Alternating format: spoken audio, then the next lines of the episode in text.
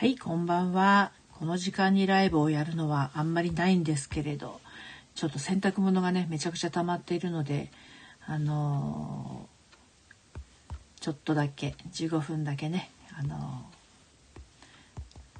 ー、ライブしたいと思います。はい。まあ、ちょっと旅行に行ってきたのでね、洗濯物が溜まっちゃってるんですけれども、えーと、さいね洗濯物ってねあのだんだんね冬に向かうとあの乾きにくくなってくるので洗える時にガーッとね洗わないと。えー、ちょっと待ってくださいね。はい。あららららら。あ、かべちゃんさん、はじめまして。あ、タラちゃんさん、あの、こんばんは。あ、どうも、フォローありがとうございます。かべちゃんさん、こんばんは。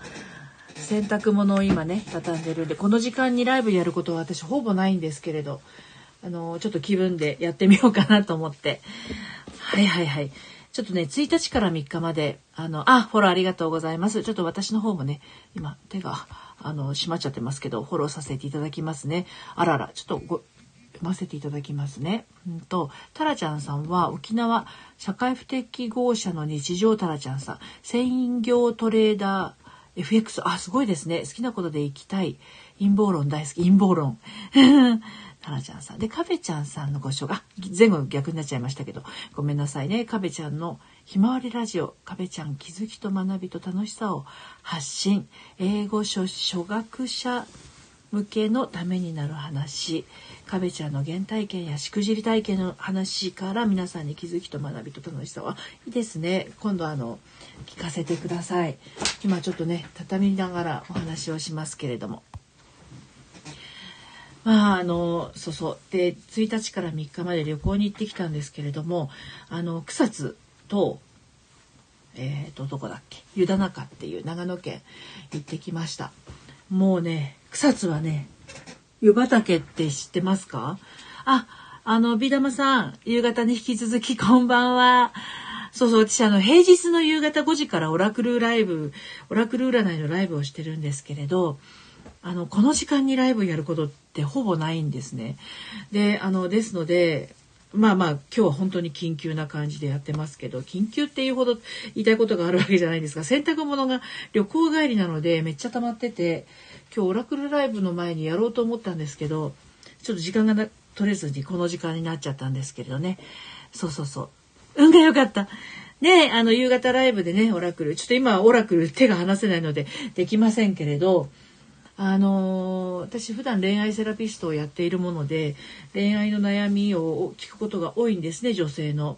でもこのオラクル占いをあのスタンド FM で始めてから結構男性の恋愛の悩みっていうのをちょいちょい聞くようになりましてあの、まあ、ちょっとこう会いたい人がいるからどうなるか見てほしいとかあと一回あの別れちゃった人とちょっとなんかこうまた連絡を取り合ってるんだけどあのこのまま信じていいのかどうかっていうのがわからないっていう男性のお悩みも結構聞きます。であのね女性よりももしかすると男性の方が意外と前の恋愛を引きずりやすいのかなっていうのを感じていてねあの女性ってまあまあまあ過去の恋愛のことを意外と思い出したりもするんだけどやっぱりなんか現実今ありきみたいなところがあるんですよね。でも男性は割とロマンがあのあるのかどうかあれなんですけれどうーん、まあ、人にもよるんでしょうけれど割とこううんとねいい形で記憶に残りやすいのかなそんな感じがしますよね美化しやすいとも言いますけどね。はあ女性は割とこう現実意外とねロマンチストとか言いながら現実的なところがあるから、まあ、婚活やっててもね現実どうなのってなるとむ虚しくなってきちゃってあの虚しくなったが虚しくなると同時にあの行動の足は止まっちゃうからねあの婚活アプリなんかやってる方よくご相談に来ますけどあのねカタログ見てるみたいになっちゃうんですって。カタログあの男の人がバーっとこうねアプリで並んでるのを見てるとカタログ見ているような気分になってちょっと虚しくなってしまうっていう女性の方いますねだからなんかこうカタログとしてしか見れなくなってる人っていうのは逆に相手からもカタログにとして見られてるんだろうなって思っちゃうとねあの婚活そのものが楽しくなくなっちゃうんですよね。だからまあ結あのまあ皆さん結婚してらっしゃるかどうかねあビビさんこんばんは。はじめまして。あ、ちょっと皆さんのご紹介を。ビビさんは、あ、押せないぞ。今日ね、あれなんですよね。押せる人と押せない人がいるんですよね。ビビさんがね、押せないんですよね。このアイコンのところが。うんとね、押せたり押せなかったりが起きちゃってて、バグらしいんですけれど。ね、はじめましてようこそお越しくださいました。平日の夕方5時からはオラクル占いをしているのですが、普段はこの時間にね、えー、っと、配信することはほぼほぼありません。っていうか初めてです。はい。で、一応恋愛セラピストをやっているので、今、洗濯物、旅行帰りのこの洗濯物の山を畳みつつ あの、話をしてますが。で、その婚活アプリの話なんですけど、あのね、あの、恋愛にしろ、結婚にしろこれはもう離婚にしろ再婚にしろ全部そうなんですけど今よりも幸せになるためにするものって私は言ってるんですよ。だから今よりも幸せになんないんだったら今のままでいいってわけでそのなぜかその今より幸せになるはずの結婚に向かうのになんか婚活を楽しんでないっていうかね、恋愛を楽しんでないっていう方が意外といて、そんなんだったら別れちまえとか思っちゃうんですけどね、あの恋愛が楽しくない人とか、傷つけられているのに、なんかこう精神的に傷つけられているのに離れられない人みたいなの結構いらっしゃるんですけど、楽しくない恋愛ならやめちまえって思ってるので、あの、本当そうだと思うんですよ。だって、ねあの、わ、わざわざね、あの、自分を傷つける人と一緒にいてもしょうがない。あ、夜は私毒、毒吐きかもしれない。もしかすると。昼はあんまりこういうこと言わないんですかあ、少女さんこんばんは。夕方に引き続き、今日初めてこんな時間に喋ってます、私。なぜなら旅行帰りの洗濯物がすごいから。ね、あの、で、今旦那がお風呂に入っているので、その間に喋ってるので、多分15分ぐらいでね、あの、終わっちゃうと思うんですけど、えー、っと、ちょっと旅行旅行行くと洗濯物がねこの2泊3日分のいろいろ畳むのをね今日昼間畳みそびれたからこの時間になっちゃったんですけどなんかねあの旅行行って帰ってくるとリフレッシュはされるんだけどなんかペースがペースがうまくあのつかめなくって、まあ、仕事を午前中はしてたんですけれどね。はいはい。あでそれで婚活の話なんですけどあのねやっぱね結婚にしろもうこれは本当離婚にしろなんですよ。離婚しようとしている人、私は離婚経験してますけど、絶対離婚し、あの結婚しているこの時よりも幸せになると思って離婚してるんですよね。だから、この人と離婚したら私は不幸になるかもしれないっていう状態で離婚したら絶対ダメだし、あの、そうなりそうなんだったら離婚はしない方がいいと思うんですよね。あの、たらたら喋ってますけど、何かね、あの、目は見えてますので、あの、聞きたいことなどありましたらね、あの、遠慮なく書いていただいて。そうそうそう。なんで、あの、恋愛もね、結婚もね、今より幸せになるためにするものですよっていうところを言いたいわけなんですよ。それがね、なんか楽しめてないとなると、本当もったいないなと思ってね、あの、特に婚活なんてのは、あれもう楽しんだもん勝ちなところがあると思うんですよね。楽しくないとか、あこうなんだろう婚活パーティーとかもうーんちょっと見方をうがった見方で言っちゃうとうがった顔になっちゃうんですよね。これが悲しいから。だから本当から本当に心から楽しんでやってると心から楽しんでる顔にもなるし。ねだから楽しんでやるんならいいんだけどなんかちょっとあんまり良くないあの婚活の仕方してるとね。あのつまんなくなっちゃうんじゃないかなって思ってねいるわけですよ。はい。そうそうそうそうそうそう。そんなんであのでもねあのなんだろう別れそうになってるあともこさんこんばんははいはいはいそうあの今ね洗濯昼間あの旅行に行っ行ってきたって話ともこさんキワキワのところでいらっしゃかやっしゃったからあれかもしれないけど私1日から3日までね旅行に行ってましてそれであ国内ですけどもちろん GoTo でね旅行に行ってきて洗濯物が山盛りになってるので今それ畳んで喋ってるのでこの時間にあのーライブすることはほぼほぼない初めてさっきから言ってるんですけどね初めてなんですけど ツイッター見ました。ありがとうございます。そう、一応ね、宣伝だけしとこうかなと思ってツイートだけはしたんです。でもだ、この時間ってすごいんですよね。あ、もみじ、あ、紅葉綺麗でしたよ。あのね、さっきね、ちょっと数えたんですよ。ライブ何人ぐらいやってるのかなって言ったら30人以上。いたかな？あの、ライブやってる人。まあ、だから誰もいらっしゃらなかったら、ペラペラっとこう、喋る練習と思って、あの、一応あの、ライブオンだけはしてみたんですけど、した意外といろんな方来てくださってめっちゃ嬉しいです。ありがとうございます。あやっとさんようこそお越しくださいました。あのーそうそう、紅葉はね、だいぶ進んでいて、もう志賀高原の方は終わっちゃってるみたいなんですけど、私が見たところ、小布施のあたりはまだまだ、えーっと、もう紅葉綺麗でしたし、これからっていう感じのところもありましたね。はい、まあ何しろ人が多いです。GoTo のおかげか、もう本当もう人が多くて多くて、これ大丈夫？コロナって思って、ね、いましたけど。あ、ポンさん、あの、こんばんは。はいはいはい。私は先週、あ、静岡どうでしたか？静岡の。静岡は、紅葉はどうなんでしょうかね？ね、あ、そういえば静岡って、ともこさん静岡ってしょっちゅう行きます？静岡にハンバーグの爽やかってあるの知ってます？ちのね、あの息子のお嫁さんが静岡の人で、静岡の人は爽やかっていうハンバーグが、あの、有名だって言うんで、知ってます？爽やか。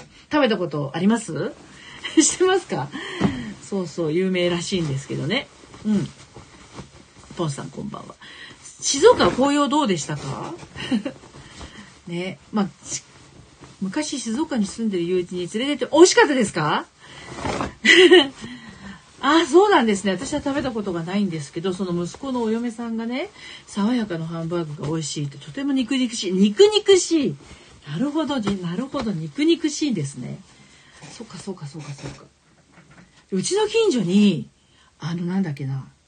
えっ、と、えっ、と、びっくりドンキーじゃなくって、ブロンコビーっていう、あの、ハンバーグのお店があったんですが、最近潰れましてね、あれも結構肉肉しいハンバーグだったんですけど、で、そのは爽やかを好きな息子のお嫁さんが、ブロンコビリーのハンバーグ、私好きって言ってたから、あ、そういう感じなのかなとか思いつつ、まだ両方食べた人のね、あの、感想が聞きたいなっていう感じです。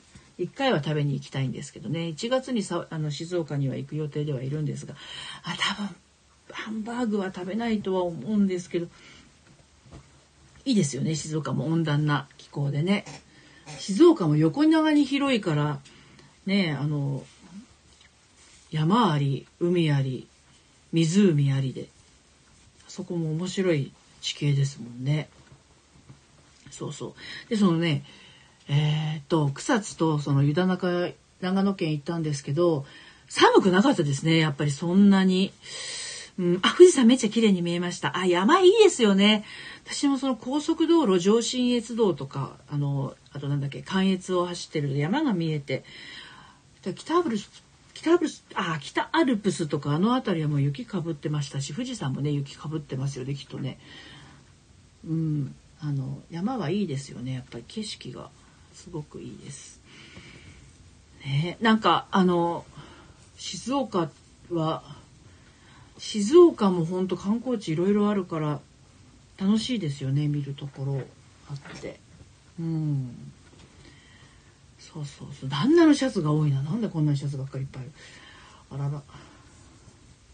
そうそうそう。でねあのーあなんだ？そう婚活のアプリの話をさっきしてたんだけど。そのねえーっと婚活アプリ婚活アプリは正直私がもし今30代で彼氏がいなくったいなかったとしたらしても婚活アプリはやんないだろうなって思うんですけどね。でもやってる人多いんですよね。クライアントさんにも結構いらっしゃるんですけどやってる人は多いんですけどね。婚活パーティーもあんまりなんか気持ちがときめかない。んだだからときめかないときめく人はやった方がいいと思うんですよね婚活。アプリにしろ婚活パーティーにしろ。そこにときめきを感じない人がやると逆に疲弊すると思うんですよね。実際疲弊してる人多いしね。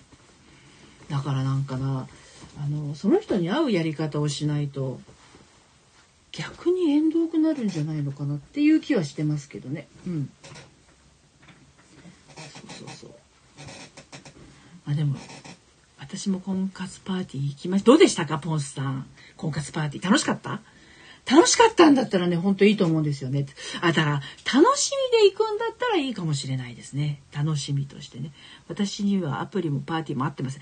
ともこさんはね、私お会いしたことはないけどね、アプリって感じじゃない気がします。うん。婚活アプリじゃない。なんかこう、イヤパニックになります。あ、本当に？あ、そう、婚活パーティーパニックになる。なんだろう、面白そうだけど。ななんか、ともこさんはアプリじゃない感じがしますね。うん、アプリとかパーティーじゃないような気がします。だかこう、自然と自然と出会いそうな感じがする。うん。泣き笑いになってる。あ、あ、りのまま安心ラジオさん、ようこそお越しくださいました。りかさん、こんにちは。あ、ヒロさん、こんばんは。今ね、オラクルはやってません、この時間。私、洗濯物が山になっちゃってるんで、畳みながら喋っていて、15分ぐらいで終わってしまうんですけど、この時間帯どうなのかなと思ってね、あの、たくさんの方がライブしてるから、どうかなと思って、独り言をつぶやこうと思ったので、こんなに来ていただいて、とっと、と、と、とっても嬉しいです。ヒロさん、どうもどうも。どうですか、その後。あの、恋愛はね、恋愛はね楽しくなければ恋あの恋愛じゃないよって私は思ってるんですよだからあの楽しくない恋愛だったらやめちまいな、やめちまいなって思ってる人なんですよ。夜はブラッキーなノリピですねけけれどもね、昼間はなんか天使の顔をかぶっていますが、いやいや、あの、どっちも私なんですけど、本当に楽しくない恋愛ならやめちまいなと、楽しくない結婚ならやめちまいなっていうのがあって、あの人生は一回だけですから楽しんだもん勝ちなのであの楽しんだもん勝ちっていうかあのね不必要な我慢はね不必要な我慢はしない方がいい。うん、あの自分がそのまんまでいて大丈夫な人って絶対いますから無理はしない。無理はしないし、自分は自分のままでいて OK っていう人がいます。何にも飾らなくても。どんとこんばんはどうもどうもお話だけ聞きに来ました。5分しか話さないですが、10人くらい話すと忘れ。そうですよね。私あの、婚活パーティーって、一人一人喋ってったら、5分で喋ってったら、最初の半分は自己紹介で終わると思うんですよね。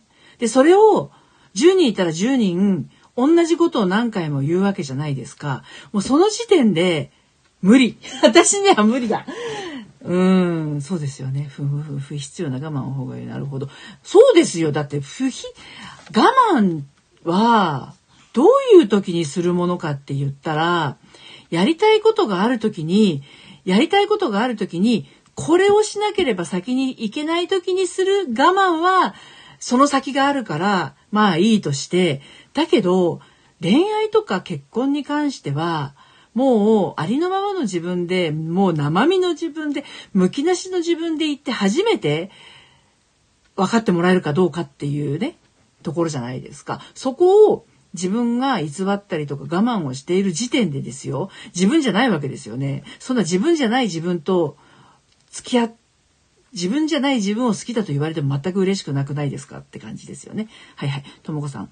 自然な出会いで知り合った5年来の友人と今付き合ってますが、おーおーすごい、そんな感じです。ともこさんは、そういう感じじゃないかなっていう雰囲気をひしひしと感じます、私。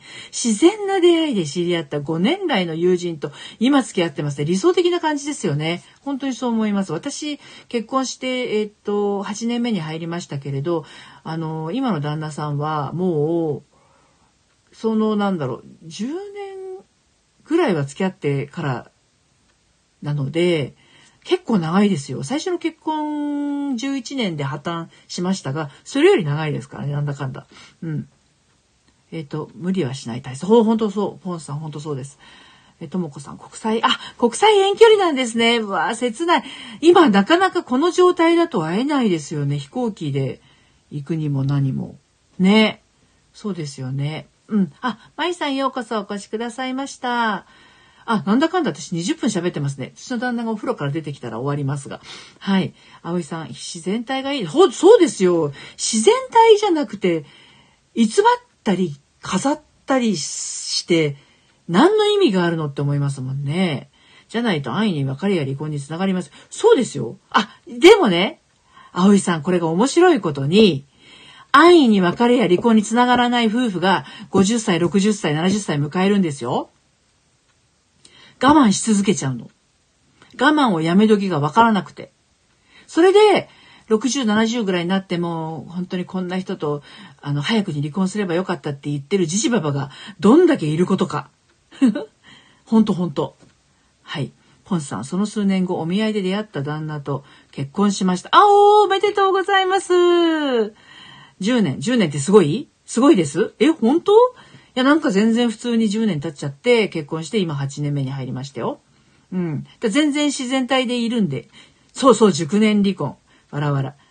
うん。熟年離婚。だから熟年離婚できる人はまだ勇気がある方です。あの、我慢、我慢の限界値を知った人ですよね。でも、棺桶に入るまで我慢で終わっちゃう人も結構いると思いますよ。うん。あの、だから、最初から我慢してなければ、我慢はしなく、しないままいけるのに、最初に我慢しちゃうから、我慢のやめ時がわかんないっていう、あの、無駄な悩みが生まれて、ストレスが溜まっちゃうんですよね。ってことはよ、結婚するときにそうやって我慢しちゃうんだったらもう結婚する手前から我慢はなくしとかないと良くない。棺桶に入るまで。そうそうそうそうそう。うん。うちのおばも別れる別れないってずっとぐずぐず。で、そう、別れる別れないってやってる時間ってめちゃくちゃ無駄だと思いません？せっかく好きで結婚したのにもかかわらず、楽しくないじゃないですか、ストレスがあって。その人がいることで幸せになるどころか、その人がいるとストレスが溜まるって言って。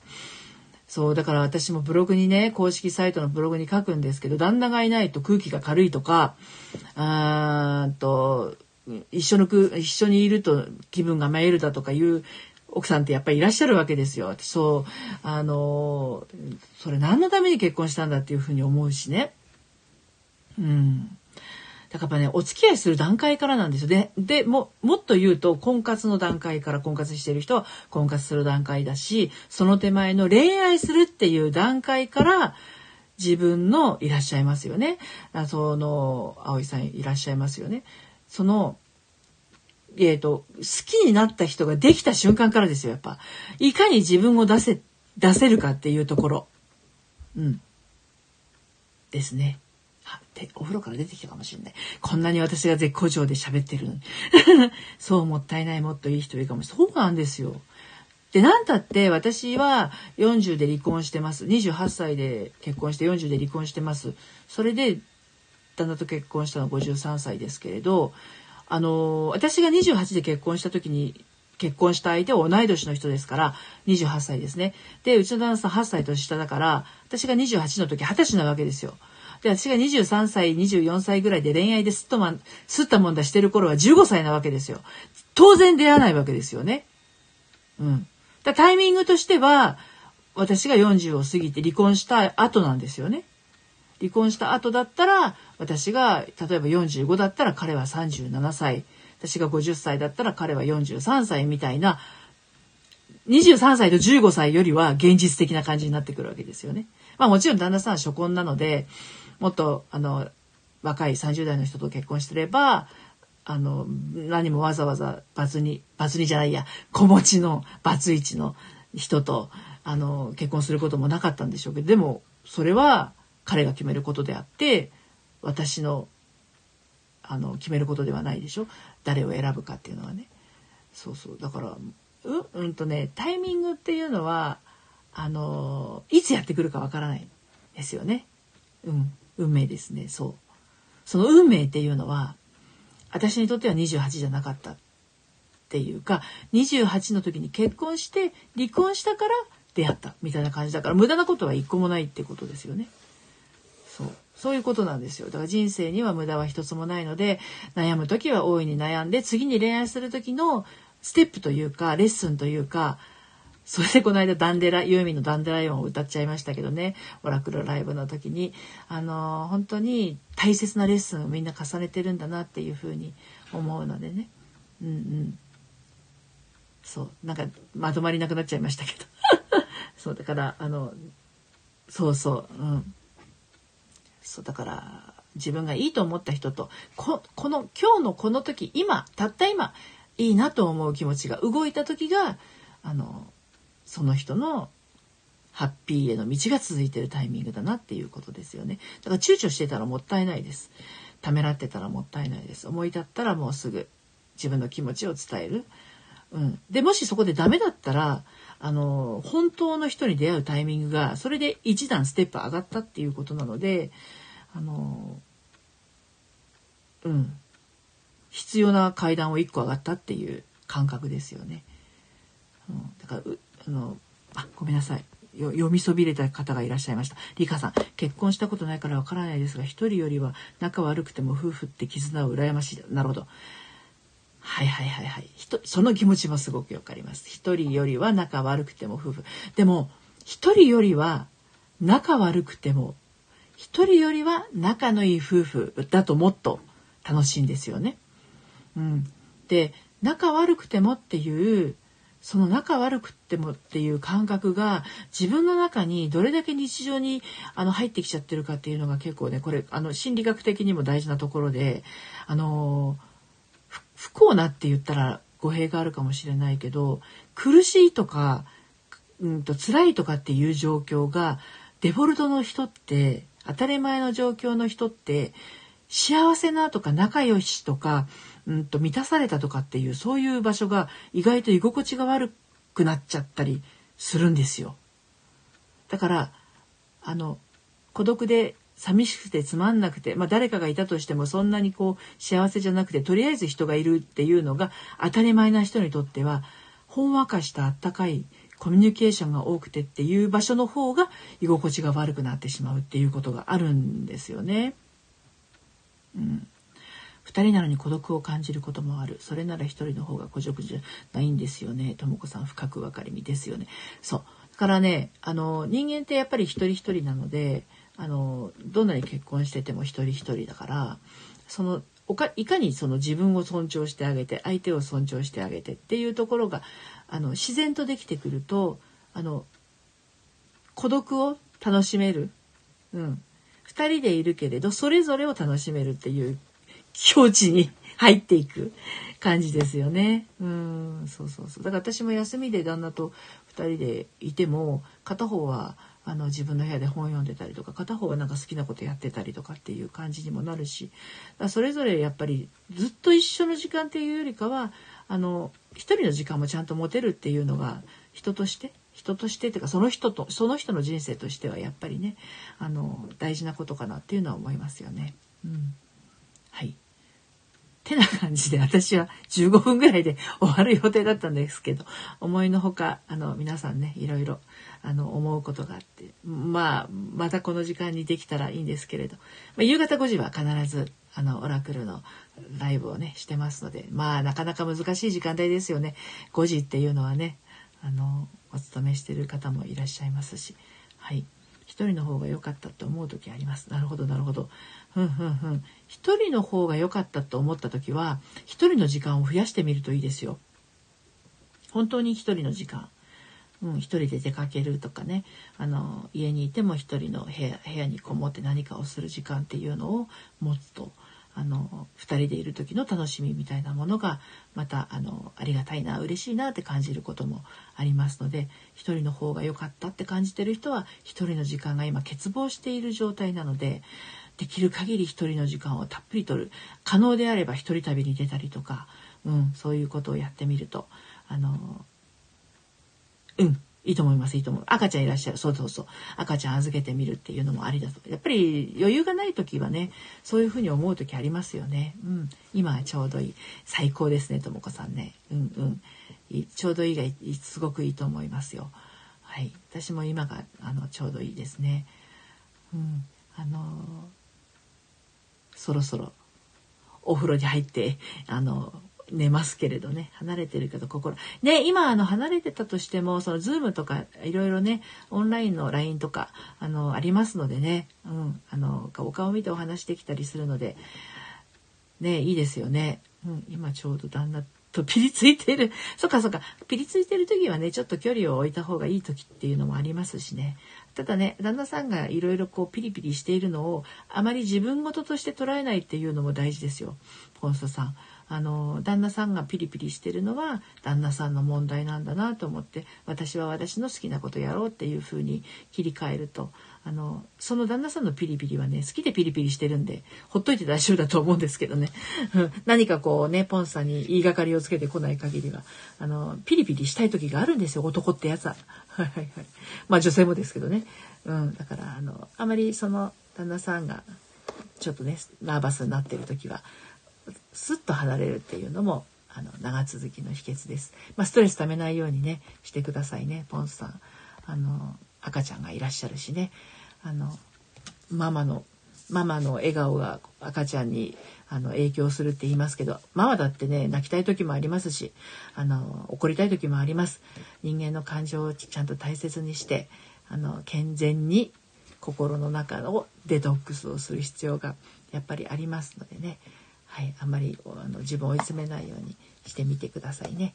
はい、ある程度の距離を楽します。そうですね。あの、ある程度の距離を保つっていうのは、相手を突き放すというよりかは、自分を自分の、あの、なんだろうな、ほっとする場所に置いてあげるっていう意味でですね。自分が、自分を、あの、なんていうの、いたわるための時間を作ってあげるっていう意味です。相手を遮断するっていうよりかはね。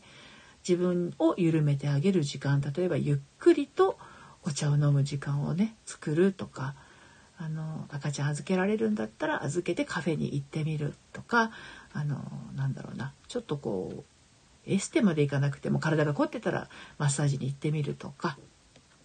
ポンスさんがめちゃくちゃ若かったらごめんなさいね。若かったらごめんなさいね。あのちょっと美容室に行ってみる。一人だけのあの綺麗にする時間を持つとかね。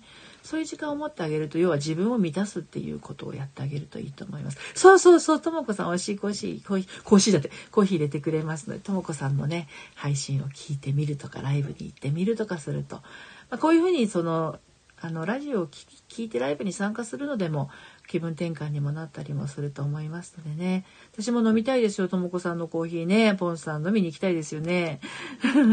ほんとほんと。そうそうそうということで私のこの突突撃ライブにあのたくさんの皆様がねあの意外と参加してくださって びっくりしてめちゃ嬉しかったですありがとうございましたおかげさまで全部洗濯物畳み終わりましたのであの今日はこの辺にしますがまたねあのこんな機会がありましたらお付き合いください。